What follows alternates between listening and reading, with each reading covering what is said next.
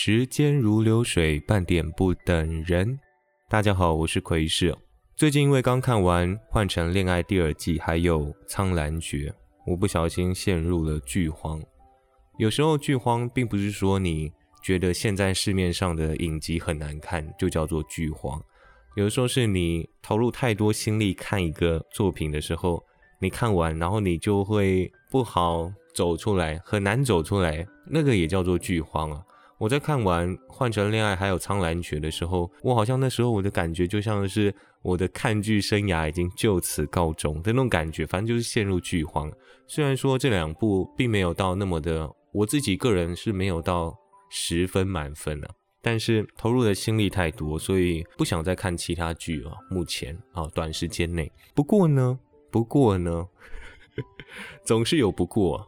在某天呢，夜深人静的时候呢，我就点点开了这个 Netflix，我看到电影榜单上第一名的《二十世纪少女》，诶，我那时候就看到封面，我就看到很喜欢的演员卢允瑞，卢允瑞，我很喜欢她在我的蓝调时光里面演的那个女高中生，然后怀孕不小心怀孕的那个女高中生，我觉得她演的还不错，有一种帮整部戏画龙点睛的作用。然后当然也是很漂亮啊，才二十二岁。我觉得她是目前韩剧我看过，好不好？哭的最好看的女演员哦，真的是非常漂亮，很喜欢啊。所以看到她的封面，我就想说点进去看一下。虽然陷入了剧荒，跟你讲，换成恋爱有二十集啊，我每个礼拜都跟，我从第一集开始跟，所以我总共花了二十个礼拜在在这个实境节目上面。再来是苍兰诀有三十六集，那我花了两个礼拜看。所以这两部它都是一个长时间，你要花很多时间，花很多心力嘛。就你下班时候，你脑海中想的都是这两个东西，所以你很难走出来啦。其实很难走出来。当然，我也是有做别的事情，好吧？我是说那个看剧方面了，我可能是哦有一点剧荒，陷入了一个走不出来的感觉。那我最后还是看了这个《二十世纪少女》哦。今天这集呢，并不是主要要讲《二十世纪少女》的剧情内容。或者是哦，对他的干嘛干嘛，但是我觉得我还是想要帮他们平反一下，就是很多网友对这部戏啊，对这部电影的评价是，明明就是要走青春校园喜剧，偏偏最后的结局让人意想不到。许多人像我，像我一样，我看到一半的时候，我觉得哦很好看，非常的甜哦，就马上分享给朋友，结果后面有点，它的结局有点不如我的预期。朋友就因为这样子花了两个小时看了这部戏哦，没有到很好看呢，我真的很抱歉了。但是呃，不好看归不好看，我觉得这部戏是很值得看的一部戏哦，是因为第一，它本身是一个年代爱情电影，它的剧情质量本来就在那个地方啊。因为现在有很多剧，它都是主打说，哦，很它走得很深啊，你要想很多事情，你才可以得出这个剧情的结论来。有一种醍醐灌顶的感觉哦，这这部戏好好看哦，这样子铺陈很多。但是，呃，二十世纪少女它就是一个爱情剧，所以你不需要对它有抱有太多的期望，对它的剧情铺陈有抱有太多的期望。你在纠结剧情合理性的时候，我觉得更多的应该是你要投入自己的情感在里面，你要去想象你自己学生时期的爱情啊、感情啊，那种蹑手蹑脚、酸甜苦辣的感觉。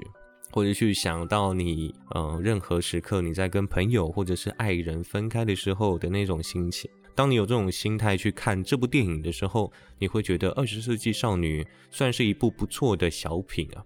那我这边也想要补充一下，就是《二十世纪少女》这个片名，我觉得它非常重要，就是它贯穿了整部戏要传达的事情，就是男主角冯云浩的记忆里面，他的脑海里，他的回忆。他只记得罗宝拉就是女主角哦，金玉珍演的罗宝拉在二十世纪以前的样子。然后冯云浩他的兴趣是摄影嘛，记录这个当下嘛，所以我觉得整部戏的镜头哦，就代表着冯云浩手上的相机，整部戏的角度就是冯云浩的眼睛，就是他清楚知道了宝拉每一刻的心情，随时都在关注哦，都在偷瞄宝拉。在哪里哭啊，在哪里笑，他都想要捕捉起来，但他最后只捕捉到了二十世纪的罗宝拉啊！我觉得这部戏传达给我的感觉是这样，所以，嗯，我当然也是觉得结尾的铺陈不是太好，我也不会推荐大家去看。但是如果你们是跟我一样那个路线，我我忘记怎么讲，跟我一样喜欢看这种戏的话，哈，也可以跟我一样保持这种想法的话，你可以去看一下。然后它是很适合，它很适合在下班的时候看啊，或者是你一个人傍晚先先某台记走为西尊呢，就去看一下啊，两个小时并不会太长，也可以稍微回味一下你的学生时期的那种神低啊生低尴尬啦，哎啦。好，那今天的主题并不是要介绍哦，不仅不是要分享我这个观后感，虽然我刚刚已经分享完了，但是哈，今天的主题啊，今天的正题呢，是我看了《二十世纪少女》之后，我突然想到，我脑海突然想到，哎，我是不是有个 podcast 叫做《半点不等人》，我应该要更新一下我的节目啊？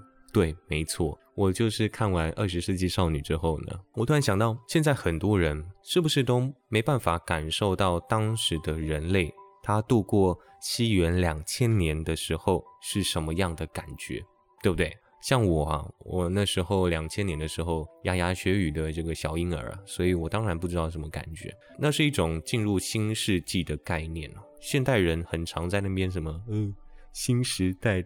新时代的开始哦，大时代的开始哦，还有很有名的漫画叫做《新世纪福音战士》。这些词哦，“新世纪”这个词哦，它在两千年，西元两千年的时候，真正象征着新世纪的开始。那很多人都不知道嘛，像我，我我不我不能体会到进入到一个真正的新世纪是什么样的感觉，除非我活到两千一百年。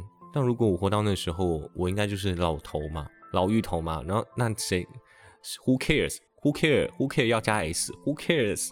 我的那个感觉，我那时候应该是个 百岁老人啊，对不对？可能连讲话都讲不出来。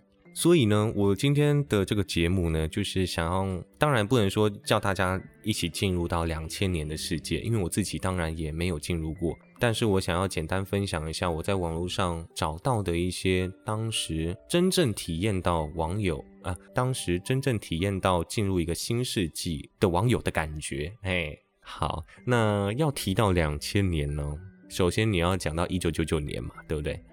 不 废话，这是？这什么废话？好，当时啊，一九九九年哦，全世界陷入了一个叫做世纪末恐慌危机哦。许多人说，两千年八月将会世界末日，甚至是当跨年倒数计时的时候啊，十九八七六五四三二一的时候，很多人都很惧怕，并不是想要欢呼这样子，因为有人说数到一的时候，核电厂会爆炸，整个城市会停电。那很多传闻就是无奇不有啊。就要怪罪当年的叫做千年虫危机。那千年虫危机是什么呢？要讲的话要讲很久，然后它也并不是一个很明确的一个，每个人就是说法不一样啦。但是你简单来说，就是千年虫危机就是当时很多人认为，一旦到了两千年一月一号的瞬间，全球的能源部门啊，还有工业、还有银行啊、政府都会陷入停滞，甚至会发生重大的灾难。结果。这个两千年一月一号一到，根本什么事都没发生。我觉得有点类似二零二一年十二月二十一号那个亚马的那个亚马文明预测的世界末日一样，就是什么什么都没发生啊。但是我们可以知道，为什么当时很多人在二零二一年的时候都觉得世界末日是胡乱，因为很多人可能都已经经历过两千年的画后烂了。哦，他们已经经历过两千年哦，嗯，第二次世界末日哦，怎么可能，对不对？怎么可能有第二次世界末日嘛，对不对？我记得我当时二零一二年的时候，我当然也是不信，我当然也是不信，好不好？我也是很聪明的，但是你在那个媒体渲染之下，那时候当当年的媒体真的是哦很夸张，然后还出了电影嘛。二零一二嘛，还出了电影，所以你到了当天，心里多少还是会有一些波动，难免的，好不好？难免的，一定是没有体会到两千年假世界末日的人，当然会对二零一二年有多少有点余悸哦。好，我们接下来就讲两千年一月一号，它是亚洲时间的星期六，那时候星期六，那天星期六，所以人们可以更尽兴的去度过这个千年一次的、百年一次的新世纪元旦。那微软在这年发布了操作系统 Windows 两千哦，Two Thousand。苹果则是在两千零一年，隔一天，隔一年呢，推出了自己的 Mac iOS 系统。很好玩的一点是，两千年是千年才一回的千禧年嘛，你要等下一个千禧年，就是等一千年之后，就是西元三千年。当时台湾有很多以千禧为名的产品或是活动。那就我查到的，国民党啊，当时举办了什么什么千禧摇滚之夜，还有人许愿望哦，在当年许的愿望不是许什么愿望哦，什么生日愿望不是哦，他是许一个千禧愿望。哎呦，这样是比较好实现，是不是？然后当时台湾也特别出了一个币值五十元的千禧年纪念银币。当时的 QQ 音乐啊，什么 Foxy 啊，都会有千禧年歌单。当然也有很多以千禧年为主题的演唱会，还有音乐会。韩国在一九九九年举办了一场很盛大的千禧演唱会，当时主持人是知名的李志勋，还有金素妍。出场团体有那个当时在台湾很有名的神话团体。好，那我们讲到韩国，再讲回来，周杰伦当时当年哦出了一张名为《杰伦》的专辑，也是他第一张专辑，收录的知名单曲有《可爱女人》《黑色幽默》《海心情》《龙卷风》《反方向的钟》等等等等等，在当时可说是横空出世。但在那时候，你要知道哦，两千年的人，他看到第一张周杰伦专辑的时候，你只会觉得说，哦，他是一个很厉害的新人。很多人在两千年并不会预期说，哦，他在二十年后会成为一个伟大的音乐家，会称霸华语歌坛，成为无人不知、无人不晓的音乐天才。那时候并不知道，所以我觉得这是一个蛮有趣的一点哦，就是很多人啊，包含我，把一个人的成功想象的理所当然。有的时候啦，就是有点结果论吗？或者是也不能只是看他的结果，他的过程也是非常的重要的。哦，我这个我要警惕在心哦！成功并不是一触可及的。好，现在要开始鸡汤了，不不不，停先停。好，那两千年出生的就是千禧宝宝哦。那这些婴儿哦，现在你要知道，现在都变成了大学生哦，都变成了死屁孩，所以他，所以他已经不是千禧宝宝了，他已经是千禧屁孩。变老的时候，他可以，他可以是千禧老人、千禧老头啊，千禧。呃，甚至他在埋葬之后，他可以 迁徙坟墓之类，迁徙坟墓之类的哈。他不只是迁徙宝宝。好，那刚好两千年出生的生肖是龙，所以当时的出生率非常的高。我们看一九九九年哦，谁看什么东西啊？这 podcast 好，我们可以知道哦，根据统计哦，一九九九年出生的台湾人有大约二十八点三万人，两千零一年呢有二十六万人。那两千年的时候呢，出生的人数是高达了三十点五万人，前后一年呢，两千年出生的多出了两万到四万人，所以我们可以知道啊，中华文化那种传统的信仰深植台湾人心中啊，到了现在还是如此。如果现在，我们现在把那个明年设定是千禧年，肯定还是很多人在今年预计明年生小孩，肯定啊，因为我可能也是啊。如果我当年啊是一个不是婴儿的话，是一个成年人的话，我搞不好也会想在两千年成家这样子，然后弄出一个宝宝，千禧宝宝，龙宝宝这样子。所以 台湾人应该还是蛮蛮迷信这种东西哦，一定龙哦，生肖龙就是后文呐。有虎年就是拍文这样子，那总之呢，每次讲到总之，就是我节目要结束了，有点短，但没关系。